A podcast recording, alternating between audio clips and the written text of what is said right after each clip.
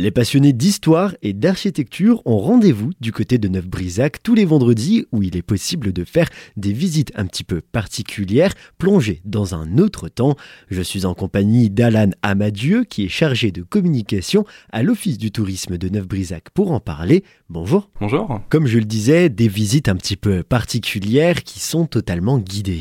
C'est ça, oui, euh, avec un personnage historique de l'histoire de la construction de Neuf-Brisac, donc Vauban même ou une de ses dames ou même le, premier gouverneur de la ville, qui vous emmène à la découverte des secrets de cette forteresse, qui était la dernière de Vauban, la dernière qu'il a construite, et donc euh, son chef-d'œuvre, la ville idéale. Tout un patrimoine est alors à découvrir dans cette fameuse ville en forme d'étoile. C'est ça, oui, un patrimoine UNESCO depuis 2008, euh, je tiens quand même à le préciser.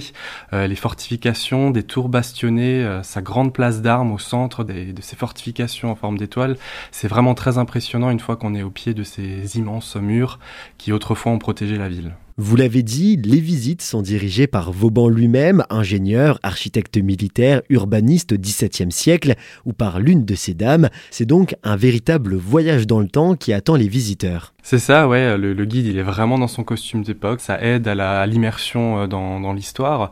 Le guide, en fait, il interagit vraiment comme s'il était le personnage. Donc, il va vous raconter son histoire. Et pour avoir la chance de participer à l'un de ces voyages dans le temps et découvrir tout un patrimoine, il faut s'inscrire. C'est préférable, oui. Donc euh, il suffit de nous passer un coup de fil à l'office de tourisme ou venir directement sur place un jour de visite. Les jours de visite seront disponibles directement sur notre site web.